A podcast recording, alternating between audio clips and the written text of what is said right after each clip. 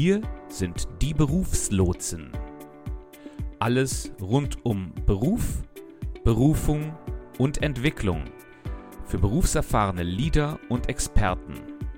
Wir besprechen Themen, die dir berufliche Orientierung geben und betrachten ganzheitlich, wie du deine Karriere in Einklang mit deinen Zielen und deiner Vision vorantreibst, damit du Sinn und Erfüllung in deiner Arbeit findest. Und jetzt viel Spaß mit den Berufslotsen. In der zweiten Folge unseres Podcasts sprechen Björn und ich über das spannende Thema der Selbsterforschung, welche Methoden es hier gibt und warum es wichtig ist, sich selbst gut zu kennen, wenn man sich beruflich verändern möchte.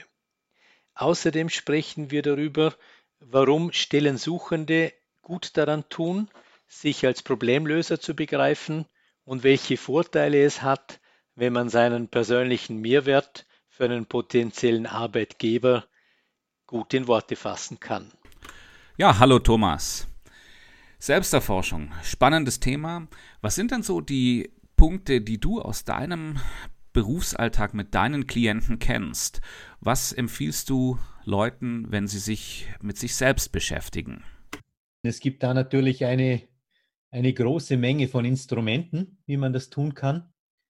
Äh, qualitative Instrumente, die, die mehr oder weniger auch auf der Schriftlichkeit beruhen. Leute selber quasi über bestimmte, über bestimmte Tools und Instrumente diese Selbsterforschung betreiben und dann natürlich eine, eine große Menge von, von Tests und psychometrischen Verfahren und Kompetenzanalysen, die man quasi auf elektronischer oder, oder informationstechnologischer Basis machen kann. Also ich bin oft, äh, ich bin oft, ich habe ja irgendwann mal, auch schon vor längerer Zeit, am Zukunftszentrum in Tirol die Ausbildung zum kompetenzorientierten Laufbahnberater gemacht. Und dort wurde ganz stark biografisch gearbeitet. So ein Ansatz war dieses Lebensprofil. Mhm. Das fand ich eine ganz spannende Geschichte. Da geht es dann darum, dass man sagt, okay, man geht jetzt zurück zu einem Zeitpunkt, wo man sich nur daran erinnern kann und dann geht man quasi, mach, zeichnet man eine, auf ein großes Plakat, oft ist das dann wirklich so eine Art, äh, ein großes Pinnwand-Packpapier haben wir genommen. Wir haben dann unten so eine X-Achse gezeichnet und dann so, so quasi vertikal so auf der linken Seite, wo der linke Rand des Packpapiers war, so eine, so eine vertikale Linie. Und dann hat, hat man, dann, dann macht man mehr oder weniger, wenn man jünger ist, macht man fünf Jahresabstände oder drei Jahresabstände auf der Zeitachse, sonst sind es halt zehn Jahresabstände. Und dann gibt es so vier Bereiche, die man sich anschaut. Oder? Der eine Bereich ist quasi äh, der Bereich ähm, Arbeit. Der zweite Bereich ist so Ausbildung und Weiterentwicklung. Äh, dann gibt es so einen dritten Bereich, glaube ich, da geht es um Beziehungen, um Familie und Beziehungen, Freundschaften. Und dann gibt es, glaube ich, so einen vierten Bereich, wo es um Interessen geht. Und dann schaut man sich in diesen Zeiträumen an, was prägende Erlebnisse waren, prägende Erfahrungen. Mhm.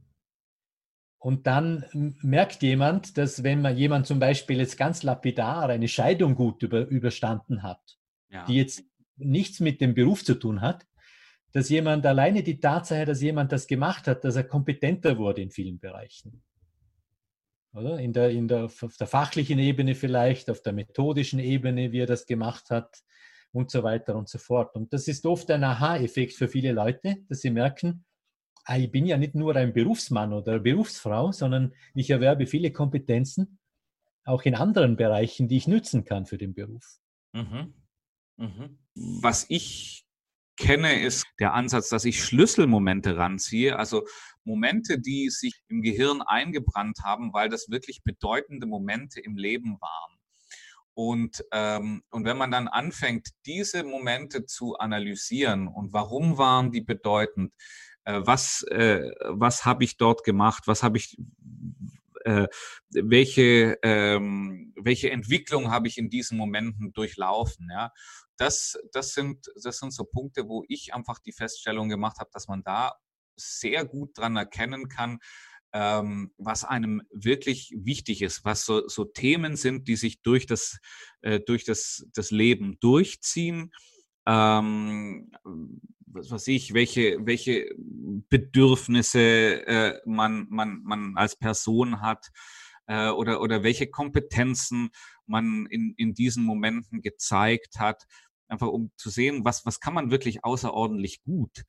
Ähm, und, und auch die, wo, wo ging es hin? Ja, was, was, was, welche Interessen haben mich in diese, in diese Situation getrieben oder, oder weswegen habe ich mich in dieser, in dieser ähm, wichtigen Situation so entschieden, wie ich mich entschieden habe. Ja, das sind auch gute mhm. Hinweise mhm. darauf, welche Interessen, welche, welche, welche Passion in mir, in mir schlummert. Ja, und die, das gibt dann auch Hinweise darauf, was einen selbst motiviert.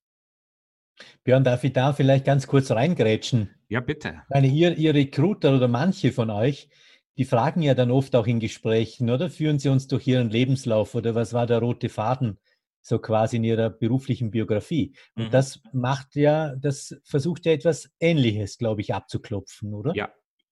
Ja, ja, also die, die, viele, viele der Fragen, ja, selbst diese ganz einfache oder einfach die, diese, diese sehr abgedroschene Fragen, was sind denn Ihre Schwächen und Stärken? Ähm, oder wo sehen Sie sich in fünf Jahren? Das sind ja, das sind ja wirklich Fragen, die, die darauf abzielen, um herauszufinden, wie, wie eine Person, äh, wie die Person, die einem gegenüber sitzt, gestrickt ist. Ja, mhm. und, ähm, und, und was vielen Leuten gar nicht bewusst ist, diese Fragen, die wirken auf zwei Ebenen. Natürlich geht es um den Inhalt bei der Frage. Ähm, und und da, da wird es Leute geben, die, die, ähm, die sich da sehr gut darstellen können und da gibt es Leute, die sich da weniger gut darstellen können. Und die, die sich weniger gut darstellen können, da, da, da, merken, da merkt man dann in Gesprächen, also da merken dann Recruiter, dass es sich in, mit dieser Person, äh, äh, also dass diese Personen nicht besonders selbstreflektiert sind. Das mhm. wird, das wird dann da klar, da geht es dann noch nicht mal so sehr um die Inhalte, ja, weil, sagen wir mal so, äh, jeder hat von sich ein, ein Bild in der Zukunft, ja, aber dieses Bild kann entweder bewusst gemacht worden sein im Vorfeld zur Vorbereitung auf, auf, diese, auf diese Phase der Neuorientierung oder das kann einfach was sein, was noch im Unterbewussten schlummert. Mhm. Und, äh, und dann haben sich diese Personen einfach mit der Thematik nicht richtig auseinandergesetzt. Und ähm, das ist nicht unbedingt, das, das ist jetzt nicht unbedingt negativ, aber zur, zur Einschätzung und insbesondere, wenn das Stellenprofil für diese Person ein, äh, ein, eine, eine selbstreflektierte Person äh, benötigt, dann äh, ist es natürlich äh, oftmals dann schon ein Ausschlusskriterium.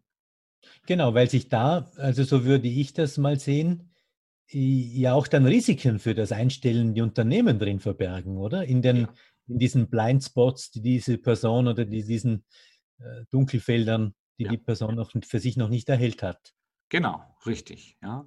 Und, ähm, und deswegen finde ich es auch insbesondere, ja, wenn man sich jetzt auf, auf, auf eine Stelle bewirbt, also wenn man, wenn man für sich selber entscheidet, ich, ich möchte mir eine neue Stelle suchen, weil mir mein alter Job nicht mehr gefällt, ist es ganz, ganz zentral, dass man, dass man die Situation vorher nutzt und solche Fragen für sich selber beantwortet, weil ja, ja. es bringt ja nichts, dass ich aus dem einen Job rausgehe, äh, wo mich drei, vier Faktoren stören und ich beginne den nächsten Job und dann habe ich halt drei andere Faktoren, die mich stören. Ja? Ähm, und ich meine, das ist, das ist ja was, was insbesondere jüngere Professionals oftmals feststellen, äh, die, die dann, für die ist das Gras auf der, auf der anderen Seite immer etwas grüner, ja, und die, die, die wechseln dann öfter mal die Stelle, insbesondere eben in, in, in den jungen Jahren und stellen dann fest, Moment mal, also wenn ich jetzt in der einen Stelle war das nicht gut, in dieser Stelle ist das nicht gut und irgendwo gibt's immer irgendwo ein paar Nachteile von jeder Position. Ich glaube, äh, wenn die, wenn die, wenn die Menschen dann mal so um die, was weiß ich, so 35, 40 Jahre alt sind, dann haben sie das dann schon gemerkt und wechseln mhm. auch nicht mehr wegen jedem, äh, wegen jedem Pipifax die Stelle. Also liebe Hörer und Hörerinnen, ihr merkt, man nimmt sich immer selber mit. Den, den Spruch kennt ihr wahrscheinlich aus anderen Kontexten, aber beim Beruf ist es auch so.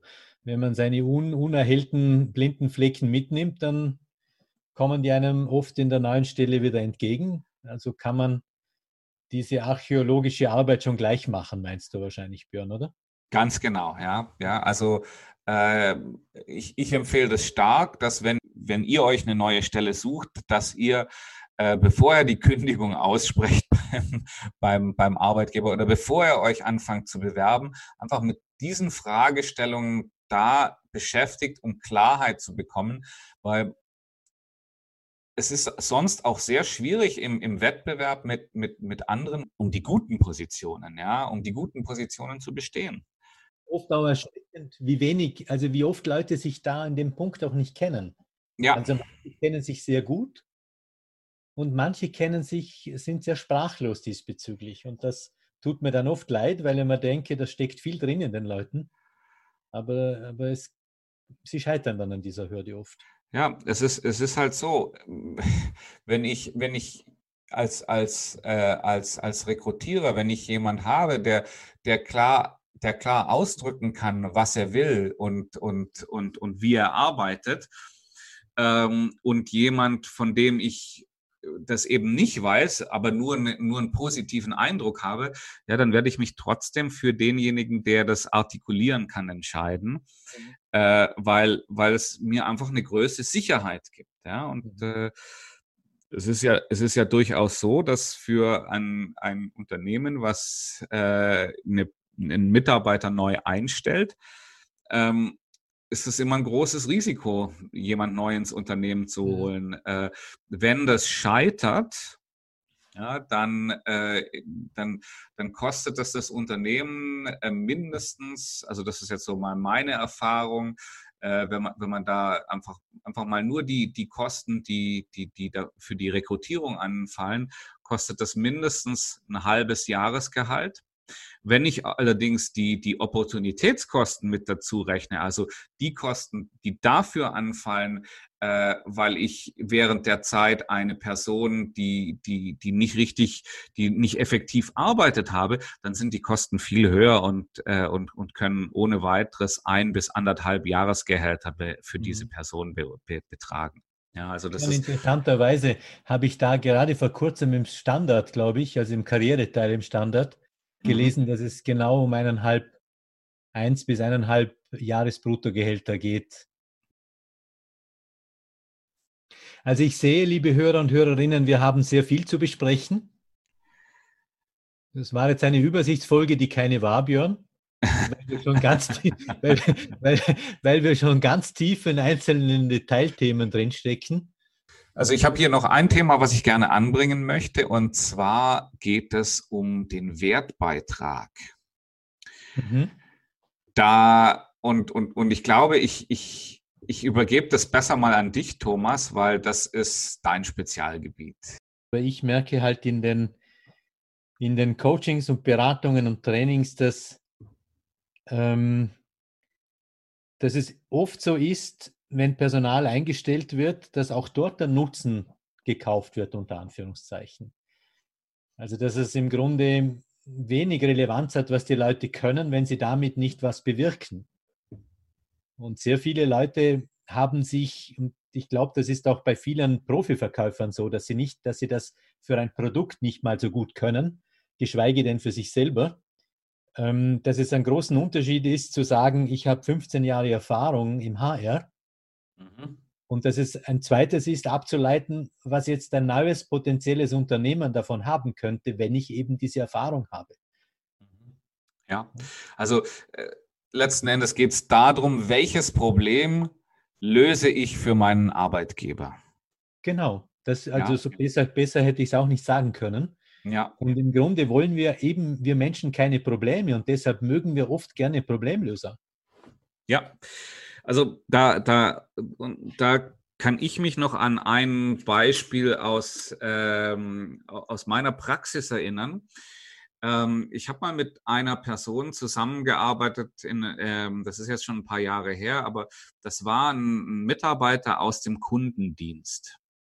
Und das war ein unheimlich netter Kerl, der sehr kompetent war, der die Kundenberatung, also das technische Verständnis dafür, das war sehr ausgeprägt. Also der hat wirklich, wenn, wenn ein Kunde ihn angerufen hat und eine Frage gehabt hat, dann war er in der Lage, das ganz, ganz effizient und, äh, und schnell abzuhandeln.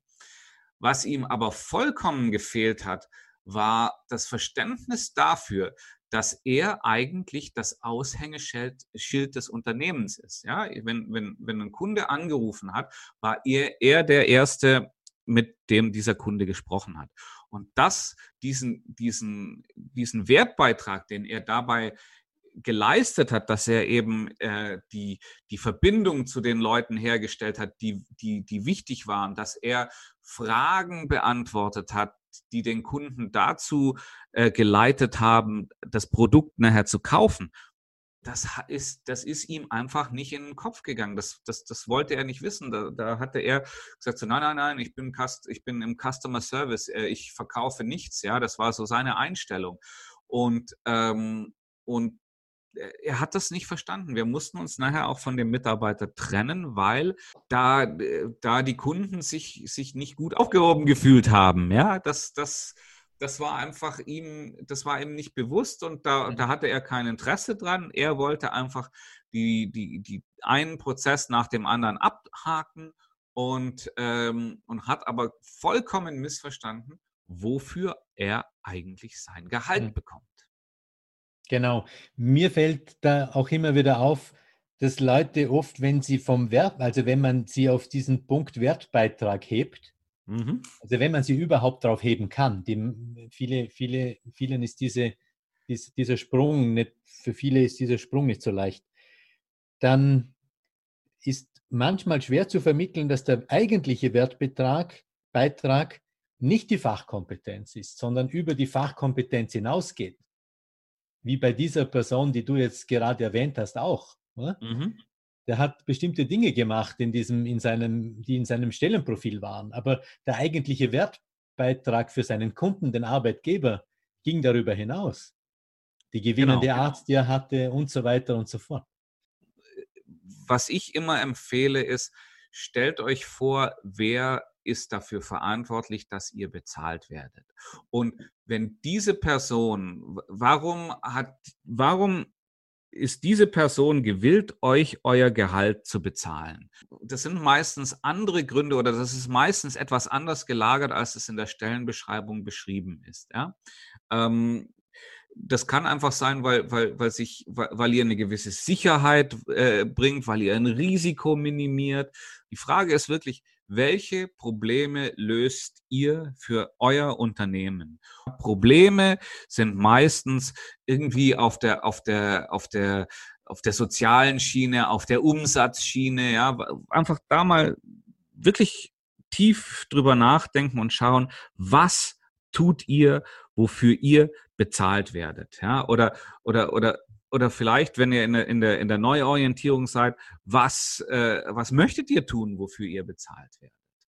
Also Weil, so in diesem, in diesem Modell, Björn, vom, vom, in diesem ähm, persönlichen Geschäftsmodell, Business ja. Model U, das wir ja dann auch mal vorstellen werden in den nächsten Folgen, da sagt äh, Tim Clark, ein Wertangebot führt immer dazu, dass Dinge leichter, schöner, einfacher attraktiver und so weiter werden.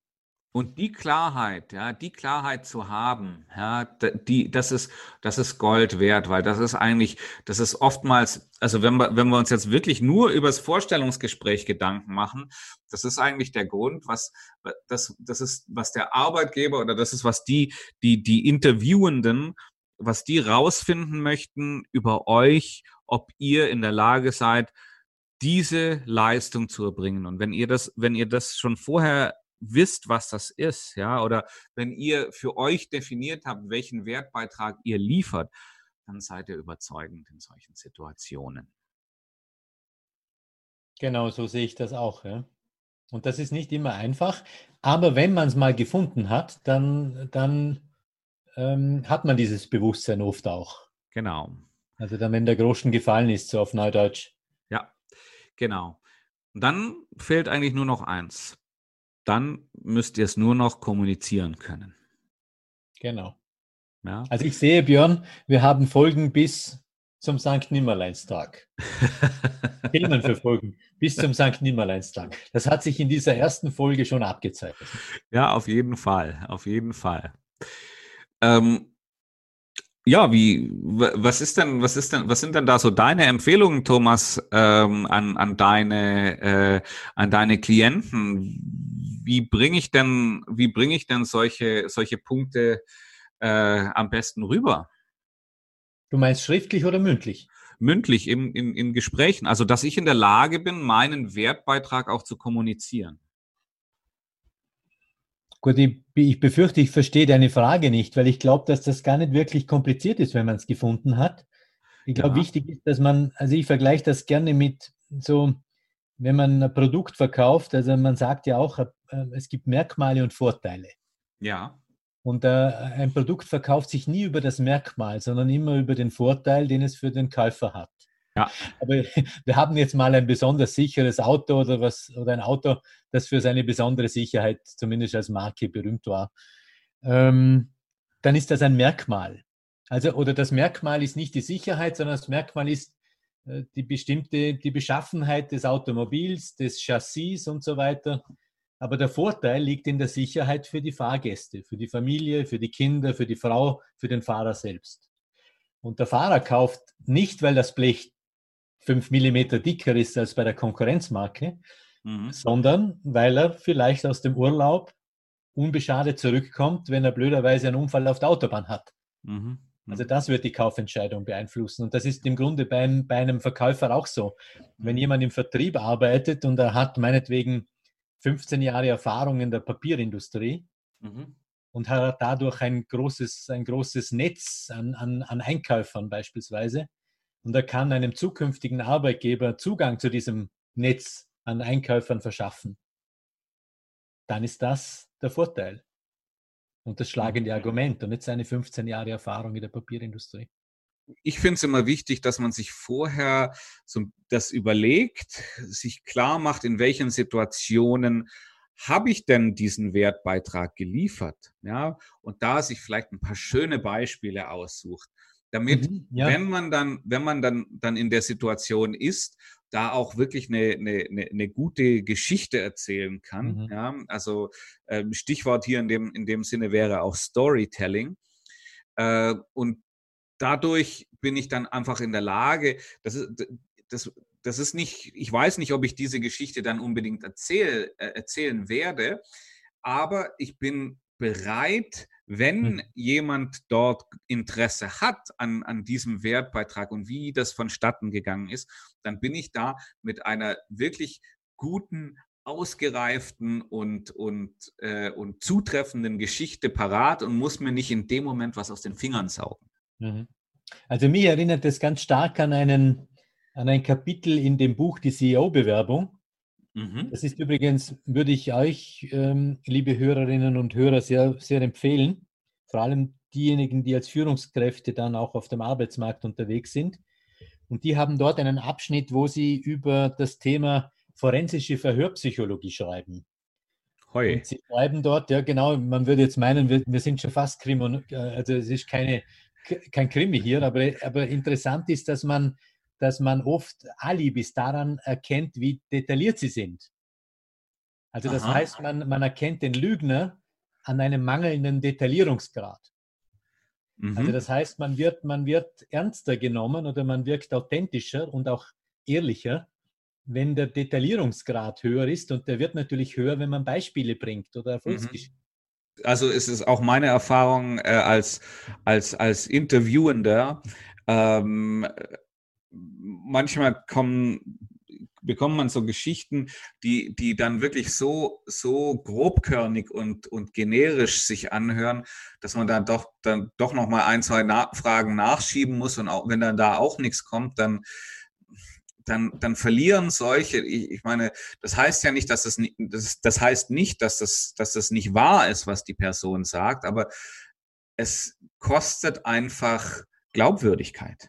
Mhm wie sieht denn für, für jemand, der sich gut vorbereitet hat, ja, und, und, und sich über, äh, seinen Standort, seine, seine Ziele, seinen Wertbeitrag bewusst ist, ja, wie, wie kann sich denn für, für den die, die Stellensuche gestalten?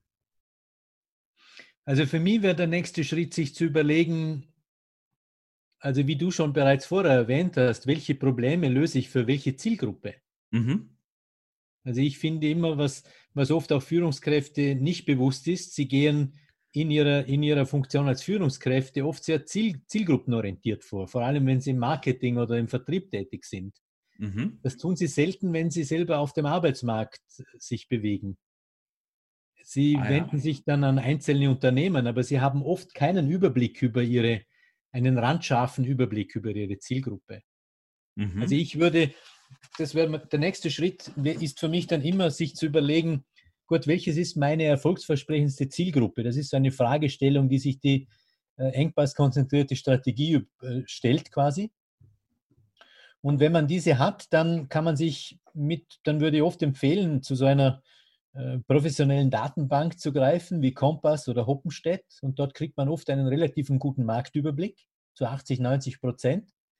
Kann man dann sagen, okay, das ist jetzt meine Zielgruppe. Das hört sich jetzt viel leichter und wen, nach weniger Arbeit an, als es dann ist.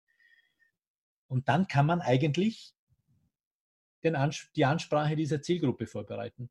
Mhm. Und die anderen Geschichten, die einem über die Inserate entgegenkommen, äh, die kann man natürlich auch treffsicherer beantworten. Aber das sind dann eher, das würde man sagen, das ist dann etwas, was sowieso reinkommt. Mhm. Und das andere muss wahrscheinlich noch ein bisschen strategischer vorbereitet werden.